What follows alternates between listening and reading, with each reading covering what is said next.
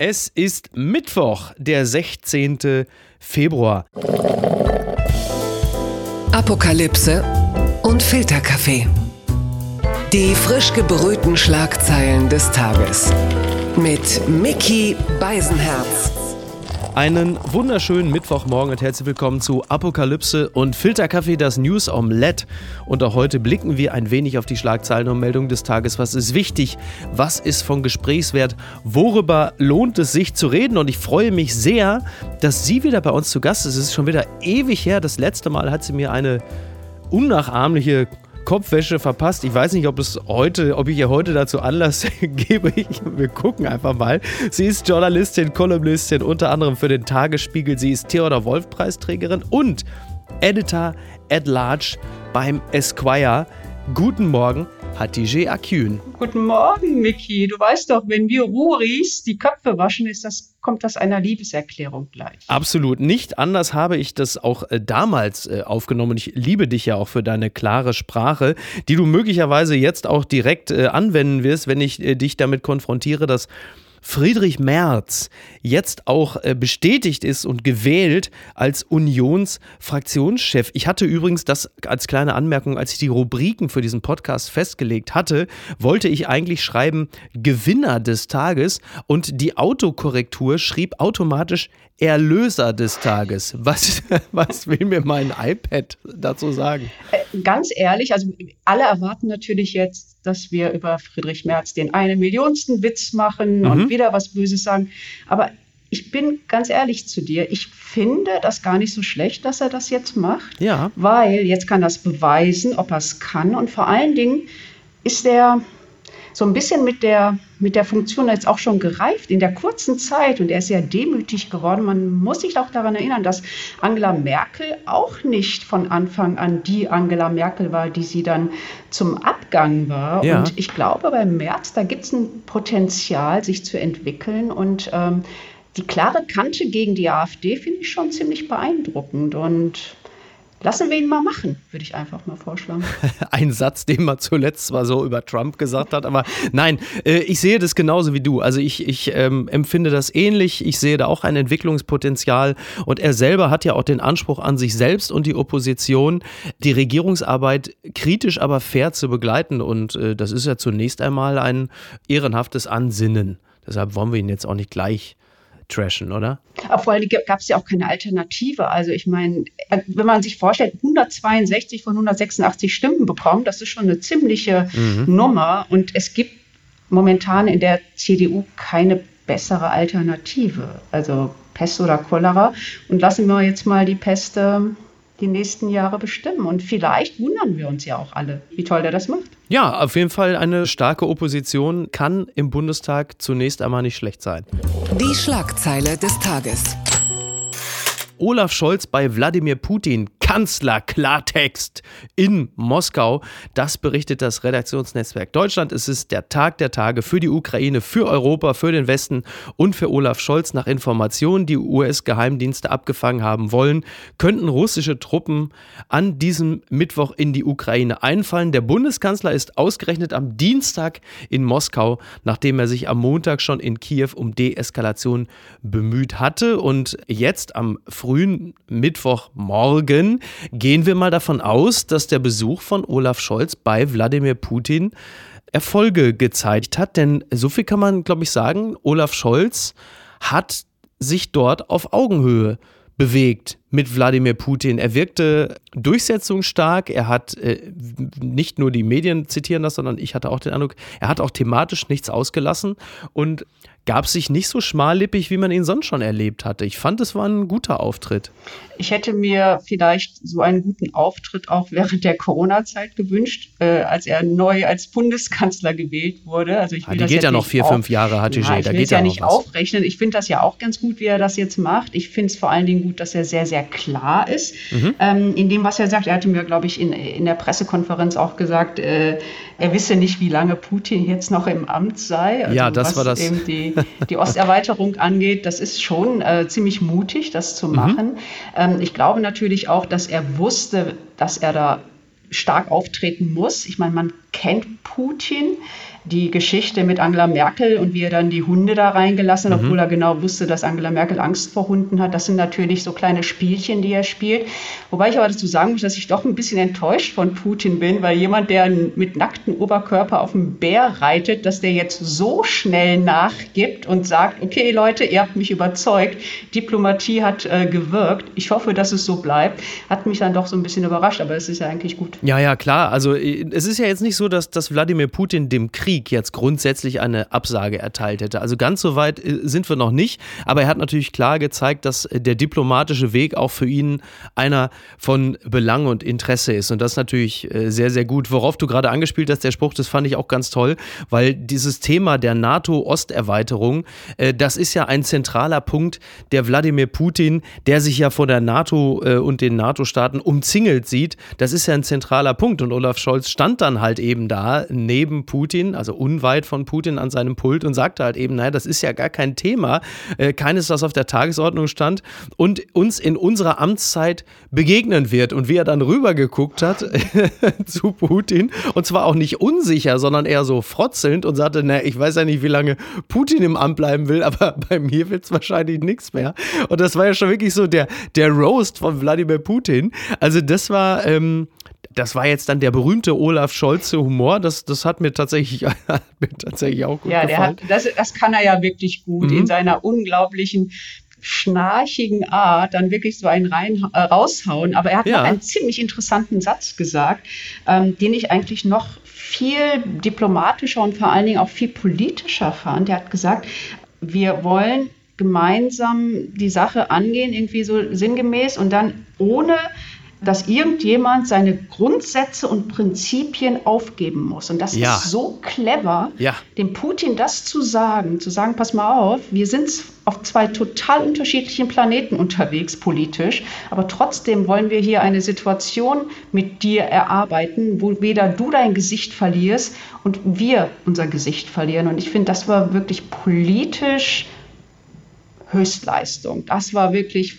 diplomatisches Florett. Ja, das war tatsächlich auch ein Satz, der mir auch besonders aufgefallen ist, wo ich dachte, äh, ja, clever, dass alle Gesichtswaren aus der Nummer rauskommen, weil man ja insgesamt, äh, man hatte und man hat es noch, dieses Gefühl, oh Gott, wie kommen die aus dieser festgefahrenen Situation wieder raus, ohne dass man halt eben die Hosen runterlässt und da diesen Exit für, für Gentlemen oder im Zweifel auch für Diktatoren zu lassen, das fand ich auch gut. Übrigens, äh, apropos Gentlemen, ich fand es sehr lustig, äh, dass Putin Gerhard Schröder gelobt hat als äh, anständigen Menschen und unabhängigen Experten. Also ich glaube, äh, Gerhard Schröder ist so unabhängig äh, von der russischen Politik wie Gianni Infantino äh, von den Kataris.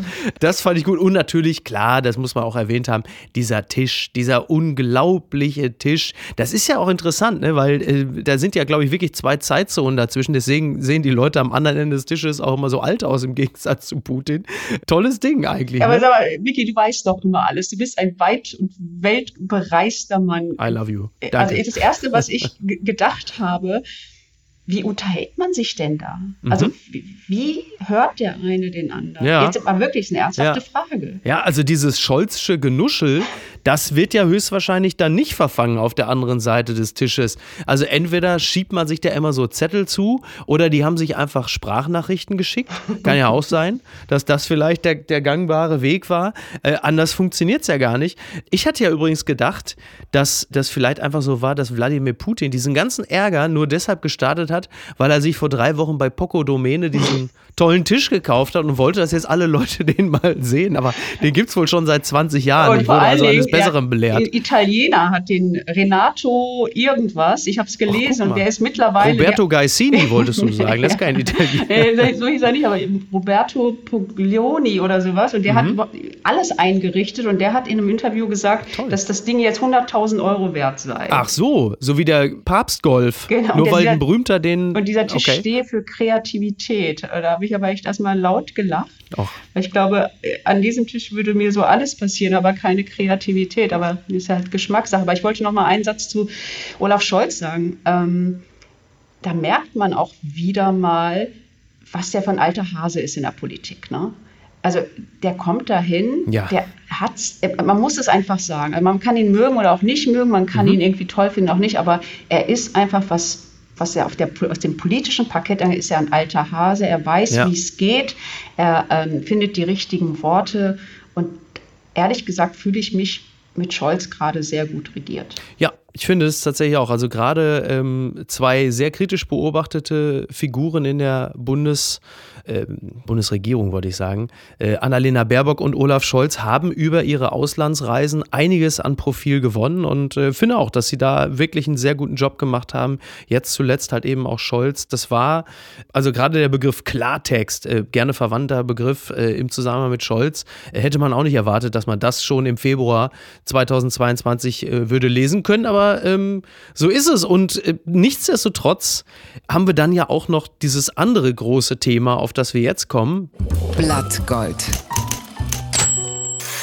Beschlussvorlage für MPK, Stufenplan für Lockerung, kaum noch Regeln ab 20. März. Das zitiert NTV. Immer mehr Experten erwarten einen baldigen Rückgang der Corona-Infektion. Die Debatte um Lockerung der Beschränkung hat längst Fahrt aufgenommen. Bund und Länder debattieren nun innerhalb der nächsten fünf Wochen die meisten Auflagen aufzuheben. Ja, das ist ja nun mal jetzt wieder der Fall. Auf die MPK blicken wir, glaube ich, mittlerweile nicht mehr ganz so gebannt, als das zum Beispiel im Februar 2021 der Fall war. Ich erinnere immer wieder gerne daran, was das für eine Zeit gewesen ist.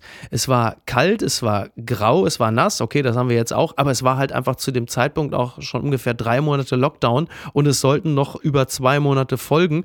Eine ganz andere Phase haben wir jetzt und obwohl ja die Zahl der Neuinfektionen extrem hoch ist, ist die Virusvariante eine andere. Wir haben viele Geimpfte und Geboosterte, selbst in Deutschland. Und eine große Zuneigung auch des ehemaligen Teamchefs des Teams Vorsicht, Markus Söder, der da sagt, naja, für Impf Geimpfte und Genesene äh, und eigentlich alle äh, sollen jetzt demnächst dann die Kontaktbeschränkungen fallen. Und das wird jetzt alles ausgehandelt bei dieser MPK. Ja, aber Miki, das ist aber auch verständlich. Guck mal, das ist jetzt über zwei Jahre her, nachdem wir in dieser Pandemie stecken. Am Anfang haben wir noch gedacht, naja, komm, die wissen auch nicht, wie es weitergeht. Mhm. Die haben ja auch nicht irgendwie die Patentlösung. Das ist das erste Mal, dass wir so eine Pandemie in Deutschland hatten. Ja. Und dafür sind wir eigentlich relativ gut durchgekommen. Also, na klar, es gab Situationen, wo ich auch gedacht habe, das kann wirklich nicht wahr sein. Also, wenn das meine Regierung ist, wenn das Politik ist, ich weiß Ja. nicht, was, was wir dann machen, wenn wirklich mal was richtig, richtig Schlimmes passiert. Ne? Klimakrise, irgendwie, irgendwas fällt uns auf den Kopf oder ist auch mal im, im Grunde so ein bisschen den, das Vertrauen verloren. Aber irgendwann haben sie sich dann berappelt. Und ganz ehrlich, wie willst du das jetzt noch? Mit dieser Situation, die wir haben, wie du ja auch gerade gesagt hast, wir haben 75 Prozent sind geimpft, über 50 Prozent sind geboostert. Ähm, die Omikron-Variante ist nicht so schlimm wie Delta und davor. Natürlich ist es schlimm, es sterben immer noch 250, circa 250 Menschen am Tag, aber du kannst nach zwei Jahren als verantwortliche Regierung nicht sagen, okay, jetzt wieder in den nächsten Lockdown, jetzt machen wir wieder nochmal 2G, 3G, 5G, was auch immer. Ich Ja. glaube, jetzt musst du langsam und kontrolliert öffnen. Und das Schöne ist ja, der Frühling kommt. Ja. Gestern war der erste schöne Frühlingstag hier in Berlin. Und sobald es wieder ein bisschen wärmer wird, das wissen wir ja auch vom letzten Sommer, werden die Zahlen auch runtergehen. Und ich glaube tatsächlich, ich war auch nicht der Meinung, aber ich glaube tatsächlich, dass wir jetzt langsam nach zwei Jahren auch ein Stück weit mit Corona leben müssen. Und ähm, vorsichtig sein natürlich. Ich trage auch meine Masken. Ja. Auch wenn sie nicht mehr äh, getragen werden müssen, werde ich sie weitertragen in Innenräumen. Zumindest so lange, bis ich das Gefühl habe, okay, jetzt ist sicher.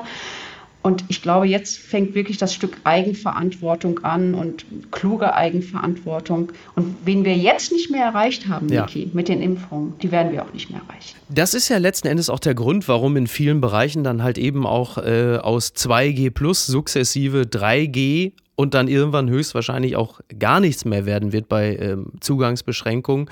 Da gerade die 2G-Plus-Regel ja in erster Linie auch immer eine Art äh, Nudging war, um die Ungeimpften äh, dazu zu bringen, sich impfen zu lassen, was aber einfach so nicht funktioniert hat. Das kann man zahlenmäßig ja gut belegen. Es wird darauf hinauslaufen, dass sukzessive die Zugangsbeschränkungen fallen, aber halt eben dann eine Maskenpflicht bleibt. Meistens wird es dann auf eine FFP2-Maskenpflicht hinauslaufen. Eine Sache beim Checken dieser Beschlussvorlage ist mir aufgefallen. Ich habe dann gelesen, einer der ersten Schritte bedeutet, dass die Obergrenze bei privaten Zusammenkünften für Geimpfte und Genesene von derzeit 10 auf möglicherweise 20 verdoppelt werden wird. Und ich dachte, äh, äh, was? Wie? Da, da gab es eine Beschränkung für Ich wusste es einfach nicht. Eben, ich genau, wusste es nicht. Genau, das ja. ist es letztendlich. Ja. Ich glaube, wir sind jetzt an so einem Punkt angelangt, wo du diese ganzen äh, Regelungen gar nicht mehr durchsetzen hatten, konnten die ja vorher auch schon nicht. Ja. Und, aber ich gebe dir mal ein Beispiel. Hier in Berlin haben die ja vor ungefähr vier Wochen oder so, hat hier die neue Bildungssenatorin Mhm. gesagt, okay, sie stellt den Eltern frei, ob sie ihre Kinder irgendwie in die Schule schicken oder nicht. Die hat also die Präsenzpflicht aufgehoben. Das war also so eine Freiwilligkeit. So, Vorher war das Geschrei riesengroß, macht die Schulen zu, macht die Schulen zu, ihr wollt unsere Kinder durchseuchen, äh, das ist unverantwortlich, Ja. macht die Schulen zu. Dann hat die Bildungssenatorin gesagt, okay, ich lasse euch jetzt die Freiheit, liebe Eltern, ihr könnt eure Kinder zu Hause lassen oder auch nicht. Am Ende ist es so, dass die ganzen Berufsschulen komplett leer waren. Die ganzen Älteren sind nicht mehr zur Schule gegangen, was auch wiederum verständlich ist. Entschuldigung, klar. ich war auch 18. Ne? Ja. Und wenn ich dann irgendwie in einer Berufsschule bin, gucke ich auch, dass ich da wegkomme. Klar. Und dann war das Geschrei groß, oh Gott, oh Gott, 60 Prozent der Berufsschüler gehen nicht zur Schule. Das kann doch nicht sein, die müssen das wieder ändern. Im Grunde, so wie du es machst, ist es falsch. Ja. Und ähm, jeder denkt auch so ein bisschen, ah, die da oben müssen jetzt mal entscheiden und die richtigen Entscheidungen treffen. Aber ein Stück weit müssen wir auch vielleicht mit unserem Hirn und mit unserer Hirnmasse ein bisschen arbeiten und sagen, okay, was ist jetzt verantwortbar, was kann ich laufen lassen, wo muss ich mich noch einschränken und, ähm, und ich glaube, wenn wir da so ein Stückchen weiter kämen als Gesellschaft, dass wir sagen, jeder hat die Verantwortung auch ein Stück weit selbst zu tragen, da sind wir, glaube ich, dann auch bis Ende des Jahres ganz gut, wie ja auch Herr Drosten gesagt hat. Bitte empören Sie sich jetzt. Klimaschutzdemo Mist im Agrarministerium ausgeschüttet. Protestierende kleben sich fest. Auch das zitiert das Redaktionsnetzwerk Deutschland. Eine kleine Gruppe von Klimaschutzdemonstranten hat am Dienstag einen Haufen Mist im Bundeslandwirtschaftsministerium in Berlin ausgeschüttet. Die Mitglieder der Initiative Aufstand der letzten Generation gelangten am Mittwoch durch einen Nebeneingang in einem Eingangsbereich des Ministeriums, wo sie Mist auf einem Teppich verteilten, wie ein DPA-Fotograf berichtete. Äh, es haben sich auch einige äh, festgeklebt, also da haben einige heftiger am Ministerium geklebt als Andi Scheuer zuletzt. Äh, die Patex-Kids, die wir jetzt schon auch kennen von der äh, A100, halt die Vertreter dieser Zusammenkunft Aufstand der letzten Generation. Da sind sie wieder. So, und jetzt die Frage, wie gehen wir denn mit denen um? Also wie beurteilen wir ihr Anliegen und wie beurteilen wir die Art und Weise, äh, wie sie ihren Anliegen und ihren Sorgen und Nöten Gehör verschaffen? Ja, das, es ist ja meistens so, wenn, wenn die Leute, die sowas machen, auf deiner Seite stehen, also wenn sie quasi deine, deine politische Ideologie vertreten, dann tut es ja nie so richtig weh. Dann Ja. findet man das zwar irgendwie, naja, komisch und ich würde es nicht machen, aber irgendwie ist es jetzt auch nicht so, dass man es verteufelt oder dass man die gleichsetzt mit irgendwelchen Corona-Leugnern Ja. oder mit Rechten. Ich habe das gelesen und dachte, Mensch, als ich so alt war wie die da, sind wir nach Bonn gefahren und sind Nazis klatschen gegangen. Ja. Das war in einer Zeit in den 90ern. Wir haben genau die gleiche Scheiße gemacht. Bei uns waren es die Nazis oder äh, die, die Raps, die wir damals irgendwie mit Ja. Pflastersteinen beworfen haben.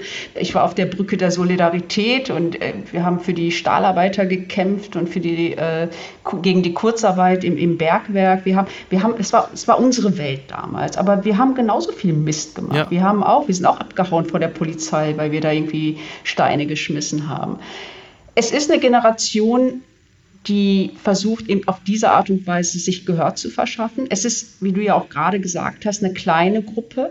Ich finde, wenn es für eine gute Sache ist, wie gesagt, es ist, man hängt da so zwischen. Ich kann das nicht schlecht finden, weil es Ja. ist für eine gute Sache.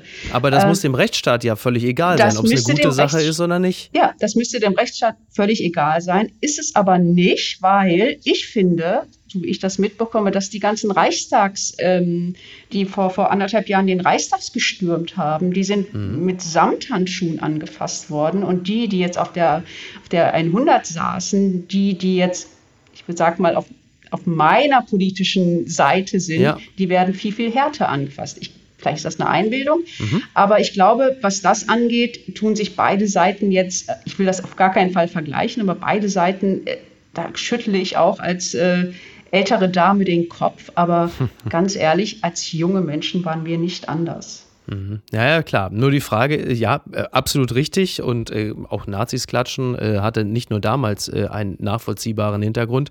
Nur klar, dem Rechtsstaat muss egal sein, ziviler Ungehorsam endet natürlich an einer Stelle. Und äh, ich habe immer so, so leise Sorge, dass gerade auch diese Selbsttitulierung, letzte Generation, das hat auch immer einen Hauch von Massenpsychose. Da muss man auch ein bisschen aufpassen, dass man einfach aufgrund der eigenen Wahrnehmung nicht die Leute verliert, die ideologisch eigentlich hinter einem stehen. Denn das Anliegen, das sie haben, beispielsweise, dass das Verbot des Containerns aufgehoben wird oder halt eben auch äh, sich für die Umwelt einzusetzen, da würden ja sehr viele mitgehen, die sie aber durch diese Aktion, jetzt weniger das mit dem Landwirtschaftsministerium, das ist, glaube ich, den meisten relativ egal, ob da einer äh, den auf den Teppich kackt, buchstäblich fast. Aber wenn es dann natürlich darum geht, dass du nie mehr morgens zur Arbeit kommst, weil die andauernd da auf der A100 äh, festkleben, da verlierst du natürlich sehr viele Menschen, die dir eigentlich zugeneigt wären. Das finde ich in der Verkaufe auch ein bisschen problematisch. Hm. Das ist wie wenn die Bahn streikt. Ne? Ja. Man findet ja eigentlich ganz gut, dass, dass die Leute streiken für bessere Arbeitsbedingungen, für höhere Gehälter. Mhm. Aber wenn man selbst in dieser Scheißbahn sitzt und die fährt nicht Exakt. weiter, ja. dann denkt man sich, oh Mensch, ey, könnt ihr nicht irgendwie einen anderen Tag streiken? Ja, das ist vielleicht ja, auch so ein bisschen auch die äh, Wohlstandsverwahrlosung, in der wir auch hier in Deutschland stecken. Verlierer des Tages. Endlich haben wir ihn mal wieder. Erdogan. Abwanderung aus der Türkei. Erdogan rennen die Ärzte weg. Das schreibt der Spiegel. Unterbezahlt, überarbeitet und wenig geschätzt. Schlechte Arbeitsbedingungen und niedrige Löhne drängen tausende türkische Mediziner ins Ausland. Damit droht eine der größten Reformen vom Präsident Erdogan zu zerfallen. Ja, auch Erdogan hat äh, vor ziemlich genau zwei Jahren auf dem Balkon gestanden und applaudiert den Pflegerinnen, den Medizinerinnen. Wir alle äh, kennen diese Bilder. Und jetzt sind es ausgerechnet die, jetzt ist es diese Berufsgruppe, die also dann doch in großer Zahl das Land verlässt. Es sind äh, mittlerweile fast 5000 MedizinerInnen, die die Türkei äh, im Laufe der letzten zehn Jahre verlassen haben. Mehr als 1400 alleine 2021. Und das hat viele Gründe, unter anderem natürlich die Inflation. Die Verbraucherpreise lagen um 48,7 Prozent über dem Wert des Vorjahresmonats. Das Gehalt vieler Ärzte und Ärztinnen liegt hingegen mittlerweile nur knapp über dem Mindestlohn von 5000 Lira, umgerechnet etwa 332 Euro. Tja, das ist dann äh, die Konsequenz. Böser Witz, was ist der Unterschied zwischen Journalisten und Medizinern in der Türkei? Die Mediziner verschwinden freiwillig. Ähm, das ist schon hart. Wobei dann man doch sagen würde, ja, dann kommt doch zu uns. Wir brauchen sie doch alle. Aber das löst das Problem in der Türkei nicht. Das ne? löst das Problem in der Türkei nicht. Und ich glaube, Gauland würde durchdrehen. Wollte der das nicht umgekehrt machen? Er wollte doch uns nach Stimmt. Anatolien entsorgen. Jetzt kommen die ganzen Anatolen hierhin. Ja. Also es ist natürlich fatal mhm. für die Türkei. Ja. Jetzt ist es aber nicht das erste Mal, dass Menschen ihre Länder, ihre Heimat verlassen, um woanders ihr Glück zu versuchen. Jetzt in ja. der Türkei ist es aus politischen Gründen natürlich oder auch aus wirtschaftlichen Gründen. Aber das hat ja schon viel früher stattgefunden, zum Beispiel mit Bulgarien und Rumänien. Mhm. Da sind mhm. ja ganz, ganz viele Ärzte hier nach Deutschland gekommen, weil ja. sie hier die besseren Arbeitsbedingungen haben. Perser, Perserinnen, ne? genau. ganz viele. Auf der anderen ja. Seite ist ja auch Deutschland auf diese Fachkräfte angewiesen, gerade mhm. im medizinischen Bereich. Also im Moment ist es zum Beispiel so dieser, dieses neue Fachkräftegesetz, was, glaube ich, vor zwei Jahren in Kraft getreten ist. Das heißt, ganz viele Pflegerinnen und Pfleger werden gesucht. Eine Freundin von mir arbeitet zum Beispiel in der Branche, dass sie durch die Weltgeschichte reist und Pflegerinnen und Pfleger nach Deutschland holt, weil wir hier einen Mangel haben an medizinischem Bereich. Ja. Und ganz ehrlich, also ich meine, ein Teil meiner Familie lebt in der Türkei. Ich kenne die Situation dort. Es ist aber nicht so, dass jetzt gerade erst anfangen, die Menschen die Türkei zu verlassen, sondern ja. es ist schon viel, viel früher so. So nach den Gezi-Protesten war noch so ein bisschen der Mut da, okay, wir schaffen das, wir werden für unsere Freiheit, für unsere Demokratie kämpfen, wir werden Erdogan schon irgendwann loswerden. Aber irgendwann haben sie gemerkt, das funktioniert einfach nicht. Und seit ungefähr fünf, sechs Jahren ist es eigentlich so, jeder, der es irgendwie kann und der es schafft, verlässt die Türkei ins ja. Ausland, weil auch die Hoffnung der jungen, gerade der jungen Generation, wirklich schwindet mit der Politik, die dort ist. Und Klar, das würde jeder von uns auch machen, wenn du, wenn du in deinem eigenen Land weder wirtschaftlich noch politisch irgendwie noch Fuß fassen kannst, wenn du siehst, dein Land bröckelt auseinander. Guckst du natürlich auch, wenn du eine gute Ausbildung hast, in, nach Deutschland zu kommen ja. oder in andere Länder zu kommen. Ja. Aber du hast es ja gerade schon gesagt, für die Türkei ist es natürlich eine Katastrophe. Das bedeutet ja, dass dort dann das Gesundheitssystem zusammenbricht, wie es übrigens in, in, in anderen Ländern, wie gerade auch schon gesagt, in Bulgarien und Rumänien ja auch schon war, ja. dass dann einfach die klugen Köpfe das Land verlassen und, und dann steht das Land da. Ja. Ich hoffe ja für die Heimat meiner Eltern, dass, ich meine, er ist jetzt schon so lange an der Macht und ich hoffe halt irgendwann, dass er weg ist und dass die Türkei, die wird sich ganz schnell wieder berappeln. Die Türkei hat schon ganz, ganz andere Sachen überlebt und erlebt. Ja. Das ist auch so irre, wenn, wenn ich mit Türken in der Türkei spreche und ich mache mir große Sorgen und versuche die irgendwie zu trösten, dann sagen die, nee, du brauchst uns nicht zu trösten. Äh, wir haben schon ganz andere Sachen erlebt und auch den werden okay. wir los. Ja. Diese Zeit werden wir auch hinter uns bringen. Und ähm, ja ich würde mich freuen, wenn, ja, wenn, wenn dieser Zustand irgendwann da wäre, dass die Menschen nicht kommen müssten. Auf der anderen Seite wäre es natürlich für Deutschland ganz toll, wenn wir so tolle Fachkräfte dann hier hätten. Absolut. Gerade im medizinischen Bereich. Ja, aber das ist natürlich jetzt auch eine, eine Situation, die auch selbst für Erdogan ja noch mal ein bisschen neu ist, weil dass die Menschen vor den Repressionen äh, flüchten, vor der Unfreiheit, ist die eine Sache. Aber dass die Wirtschaft immer mehr in Schieflage gerät, ist natürlich ein noch viel größeres Problem für die Leute, aber halt eben auch für Erdogan, weil es natürlich auch noch mal viel mehr dafür sorgt, dass die Unruhen im Land sich verstärken und die Unzufriedenheit. Sonst hätte man vielleicht noch das eine oder andere mit, äh, sagen wir mal, ausgesessen oder hingenommen. Aber klar, also bei dieser Art von Teuerung, das ist ja irre. Es ist irre. Wahnsinn. Also es ist ja. wirklich so, dass die Familien dort wirklich nicht mehr wissen, wie sie ihre Familien ernähren sollen. Es ist wirklich eine Katastrophe, was da gerade ist. Und na, ich bin ja türkischer Herkunft, ich sehe das natürlich, die Inflation war schon immer ein großes Problem in der Türkei, aber so schlimm, wie es jetzt momentan ist, es, ist, mhm. es, es, es bricht einem das Herz. Das hat mich überrascht. Gerichtsdokument. Prince Andrew kauft sich von Missbrauchsvorwürfen frei. Das berichtet der Standard. Der britische Adlige zahlt seiner Anklägerin Virginia Giuffre eine nicht benannte Summe. Diese zieht ihre Anklage zurück. Sie hat ja angegeben, 2001 im Alter von 17 Jahren von Prince Andrew mehrfach sexuell missbraucht worden zu sein. Sie sei vom US-Geschäftsmann Jeffrey Epstein und dessen Ex-Partnerin Ghislaine Maxwell dazu gezwungen worden. Andrew weist die Vorwürfe strikt zurück und jetzt ist es in gewisser Hinsicht vorbei und was bleibt? Money makes the world go around, würde ich sagen. Ne? Also ich weiß gar nicht, wie Tja. viel ich fressen muss, um so viel zu kotzen, wie ich kotzen möchte. Ja. Ich weiß gar nicht, über wen ich mich mehr aufrege, über diesen Andrew oder über diese Frau, die einfach wegen mhm. der Kohle gesagt hat, okay, dann ziehe ich das halt wieder zurück. Ja. Ich, ich, ich, ich traue mich gar nicht, Miki, in diese ganze Situation, in diese ganze Geschichte einzutauchen. Ich, natürlich möchte ich wissen, was da passiert ist, aber ich habe mhm. hab so Bauchschmerzen, wenn ich die Details erfahre, was da passiert ist. Waren ja wirklich Kinder, Jugendliche, ja, ja. die da missbraucht wurden. Ja. Und ich will das alles gar nicht wissen. Und wenn ich jetzt sehe, dass natürlich wieder der reiche Mann irgendwie wieder durchkommt. Ja. Es ist scheiße. Ja, es ist, genau, es ist absolut beschissen. Ähnliche Gefühle äh, durchziehen mich auch exakt auch was die Frau angeht, ähm, der ich glaube. Aber du siehst halt eben auch da, da gilt wieder das alte Mantra, jeder hat seinen Preis, denn sie war ja zwischenzeitlich sehr, sie beharrte ja sehr auf ihren Prinzipien, sie war ja sehr engagiert, das durchzuziehen, nachvollziehbarerweise aus der Opferperspektive. Am Ende war es dann offenkundig so viel Geld, dass sie gesagt hat, okay, lass gut sein. Was natürlich trotzdem bleibt, ist ein, und das will ich jetzt überhaupt nicht werten, aber ein zerstörter Ruf von Prince Andrew, denn äh, es haben sich ja im Zuge dessen ja auch noch andere nach vorne äh, gewagt und gesagt, egal jetzt wie schwer es ist, sei es nur eine Masseurin, die gesagt hat, der Kerl war ziemlich zudringlich, das war sehr unangenehm und andere Frauen auch. Also er geht aus der Sache so oder so vielleicht, äh, also finanziell erleichtert, aber auch nicht unbeschädigt aus der ganzen Sache raus. Also man kann da jetzt von einem Tja, eine freispruchsähnliche Situation ist es auch nicht. Am Ende sind sie alle beschädigt.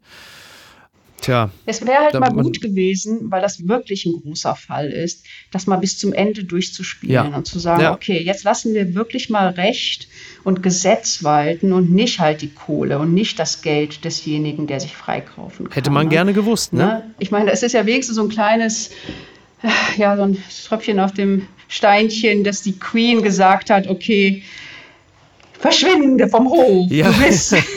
ja, die hat ja auch schon genug Probleme. Ja. genau, die den so quasi vom Hof gejagt hat und äh, ja. wenigstens das, dass sie nichts mehr, also ich meine, man weiß sich ja am Ende nicht, ob sie es tatsächlich gemacht hat. Man, äh, es ist Meinst du, es war vielleicht sogar so eine Art Schatten-Crowdfunding, dass da sogar noch ein paar andere Prominente mit Geld reingelegt haben, gesagt haben, pass mal auf, ganz ehrlich, wenn es jetzt zum Prozess kommt, dann ist es nicht nur dein Name, der fällt, sondern du kennst die ganzen Fotos, wer sonst noch mit Epstein auf den Inseln war und im Flieger saß. Wir machen jetzt mal hier so ein schönes Crowdfunding, legen ein paar Millionen zusammen, weil wir auch alle ein Interesse haben, dass unsere Namen in dem Prozess nicht genannt werden. Ja, aber wenn du das mal noch, also wenn noch eine kleine Umdrehung machst, dann ja. könnte man ja auch sagen, also so viel Geld können die ja gar nicht haben, um diese ganzen Mädchen und Frauen, die die missbraucht haben, zum Schweigen zu bringen. Das heißt, irgendwann kommt die nächste und sagt dann, okay, ja, ja. ich rede jetzt. Also das ist ja eigentlich das, was man sich wünscht, dass man sagt, okay, die haben sie jetzt irgendwie freigekauft oder zum Schweigen gebracht mit Kohle und vielleicht, da gibt es aber da draußen noch viele andere, die vielleicht dann irgendwann den Mut haben zu sagen, okay, ich gehe jetzt in die Öffentlichkeit und äh, mich kriegt ihr nicht zum Schweigen. Also das das kann man eigentlich nur hoffen. Was ist denn da schiefgelaufen? Suffolk County PBA's post condemning Snoop Dogg removed by Instagram, das berichtet die New York Post.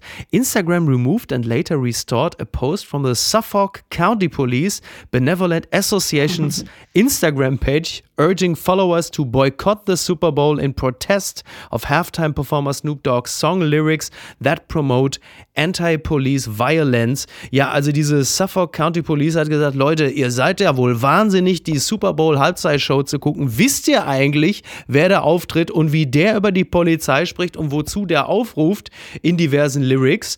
Und äh, das haben sie gepostet. Dann ist dieser Post offensichtlich irgendwann verschwunden und dann wurde er wieder hochgeladen von Instagram und also Atige, du und ich, wir beide äh, sind in den harten Pflastern des Ruhrgebiets aufgewachsen, hätte eine Warnung der Polizei vor den gemeinen und vor den polizeifeindlichen Lyrics von Gangster-Rappern, hätte es dich dazu bewogen zu sagen, nee, dann gucke ich das nicht, diesen Super Bowl.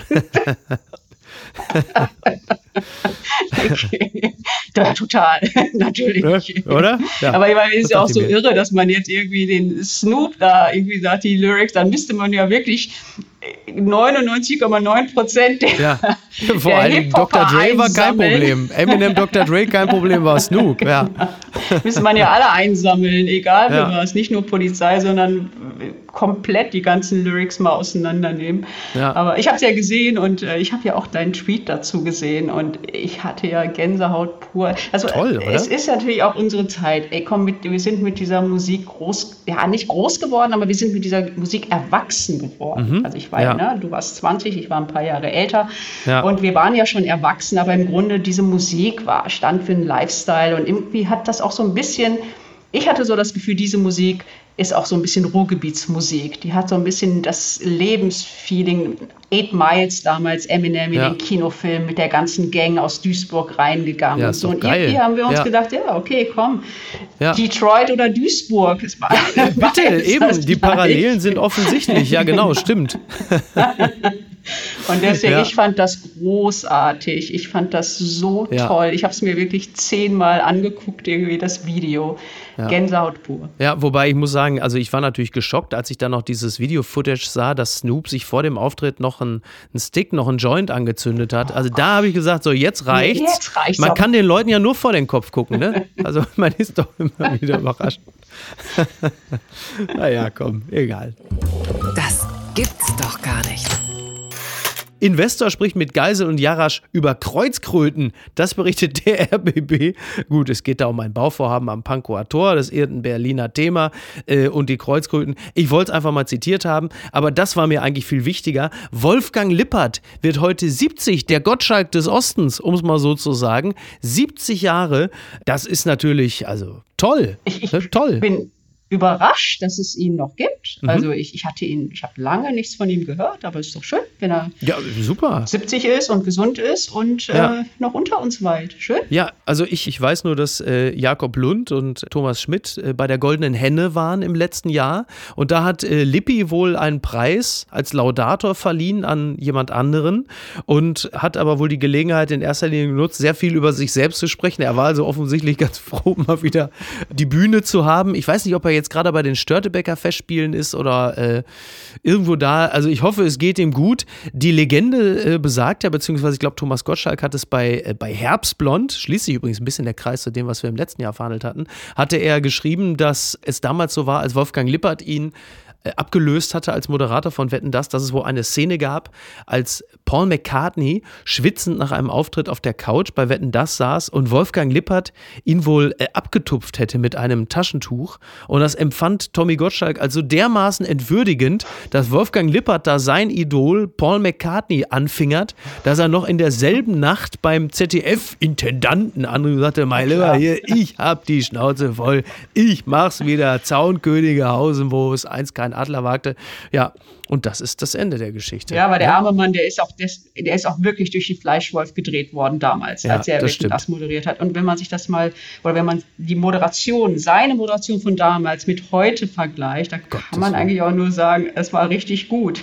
Ja. Vielen Sachen, die wir heute im Fernsehen sehen. Ja, das ist richtig. Also der tat mir damals schon ein bisschen. Ich meine, der war jetzt nicht gut, war jetzt nicht, ich war jetzt kein großer Mhm. Fan von ihm, aber das war schon schlimm. Das war, glaube ich, so das erste Mal, wo so ein Promi so richtig, Ja. richtig fertig gemacht war. Also zumindest in meiner Erinnerung. Du meinst, das waren so analoge äh, Shitstorms, die da sich abgespielt hatten. Ne? Ja, genau. Der Hashtag von damals war der Schlappen, der gegen den Fernseher geflogen ist. ne? Und wir beide, wir beide kommen ja aus Haushalten, in denen die Schlappen gerne mal fliegen. und die tun so scheiße weh und vor allen Dingen, Ja. die treffen immer. Ja. ja, ich bin ja auch zu Hause wirklich immer überrascht, was Niki aus ihren dünnen Ärmchen rausholt, aber das scheint so ein gewisser Hebel zu sein und wenn der Schlappen trifft, das ist natürlich einfach, ist ja auch, also in jedweder Hinsicht einfach nur verletzend. Naja, Hatice, ich danke dir ganz Das herzlich. war's schon? Das war schon. Wir sind schon, naja, wir sind da so durchge, wir sind da im Grunde genommen, äh, wir haben Olympiagold äh, im Bob geholt, so wie wir hier durch die Bahn gerauscht sind. Ähm, an dieser Stelle noch ein kurzer Gruß von Niki, ganz liebe Grüße und natürlich der dringende Wunsch, du musst äh, im nächsten Esquire wieder mehr Tom Hardy reinbringen. Sie ist immer ganz happy, wenn Tom Hardy drin ist. Apropos Esquire, nächstes, äh, ich mache mal jetzt hier ein bisschen Eigenwerbung, glaube ich. Ne? 10. März kommt unser nächstes Heft und das ist wirklich ein fantastisches Heft Ja. geworden. Wir sind mit vier ReporterInnen-Teams durch ganz Deutschland und haben Deutschland auf den Kopf gestellt, wie wir es besser machen können. Klima, äh, Landwirtschaft, Strukturwandel, Demokratisierung. Und wirklich, es ist eine Hammergeschichte. Ich habe sie heute fertig gemacht, es ist eine Hammergeschichte geworden. Und Schön. Ja, Super. und wir haben auch wieder einen geilen Promi. Ach, geil. Tom Hardy nicht, aber der, der kommt auch wieder. Jetzt kommen wir aber nicht mit Eckart von Hirschhausen oder so, da ist aber was los. Gut, okay, International, klar. International. Ah, okay, na gut, dann. dann ja, nee, also bitte, Esquire äh, mache ich immer sehr gerne Werbung für. Tolles Heft, wirklich sehr, sehr gut gelungen. Macht extrem Spaß, das zu lesen. Sehr, Danke. sehr schön. Und Danke. hier, und Editor at Large, Editor at Akün, Large. meine Damen und Herren. an, ne? Bitte. Ja, Eigentlich an. heißt es ja Mädchen für alles, aber Editor Ah, at Editor at Large. Large ist einfach nicht zu toppen. Hatice, vielen Dank. Besuch uns schneller wieder als äh, nach dem letzten Mal. Also noch ein Jahr wollen wir jetzt nicht vergehen Nein. lassen. Na, darauf Sehr können wir uns gern. verständigen, oder? Super, gerne. sehr schön. Dankeschön. Mach's gut. Bis Danke denn. dir. Ciao. Tschüss.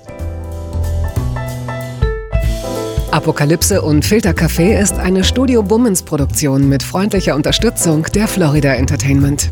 Redaktion Niki Hassania. Executive Producer Tobias Baukhage. Produktion Hanna Marahiel. Ton und Schnitt Niki Fränking. Neue Episoden gibt es immer montags, mittwochs, freitags und samstags. Überall, wo es Podcasts gibt. Stimme der Vernunft und unerreicht gute Sprecherin der Rubriken Bettina Rust.